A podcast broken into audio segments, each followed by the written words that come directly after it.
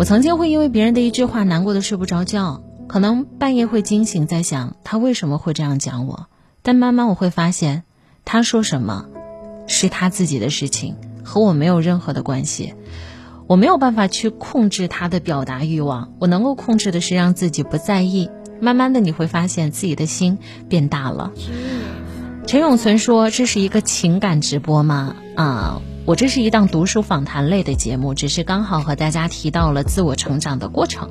东莞大道友说：“偶尔治愈，常常缓解，总能安慰。”谢谢你的分享。我很赞同一句话，叫做“想要过好我们这一辈子，想要经营好自己，从来没有任何捷径可言。唯一做好的事情是慢慢的熬，慢工出细活。你慢慢的熬，你的食材，你自己内在的东西才会被你熬的，能够释放出很多很多的光彩。”熬是一种生活态度，也是一种生活境界。可能你会有几个看不顺眼的人，别人也会看不顺眼你，没关系，慢慢熬，你会发现在你成长和积淀的过程当中，他可能走着走着就走散了。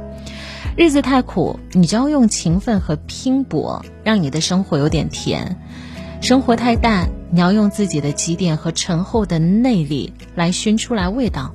当你熬过去了，你会发现生活是在。成全你，我们每个人都是一块玉，这块玉呢是刚刚从地底下开采出来的，它还没有经过任何的打磨，它需要被变换成不同的造型。谁是主人？谁是决定的人？是你自己。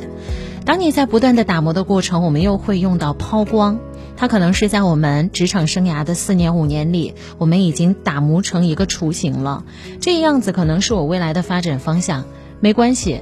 十年，你就会成为你赛道里的匠人，用最后的几年时间来不断的抛光打磨。十年过后，你在这个行业里驻足而立，你会发现身边的人都已经成为了一种风景。怎么样参与到今天晚上的互动？很简单，有两种渠道。